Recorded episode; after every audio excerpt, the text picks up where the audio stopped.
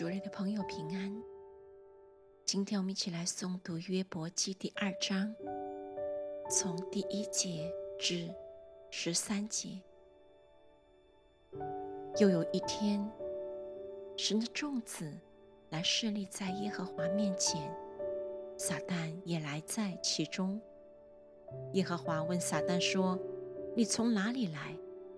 撒旦回答说：“我从地上走来走去。”往返而来。耶和华问撒旦说：“你曾用心查看我的仆人约伯没有？地上再没有人像他完全正直、敬畏神、远离恶事。你虽激动我攻击他，无故的毁灭他，他仍然持守他的纯正。”撒旦回答耶和华说：“人以皮代皮。”情愿舍弃一切所有的保全性命，你且伸手伤他的骨头和他的肉，他必当面去掉你。耶和华对撒旦说：“他在你手中，只要存留他的性命。”于是撒旦从耶和华面前退去，击打约伯，使他从脚掌到头顶长涂疮。约伯就坐在炉灰中，拿瓦片挂身体。他的妻子对他说：“你仍然持守你的纯正吗？你弃掉神死了吧？”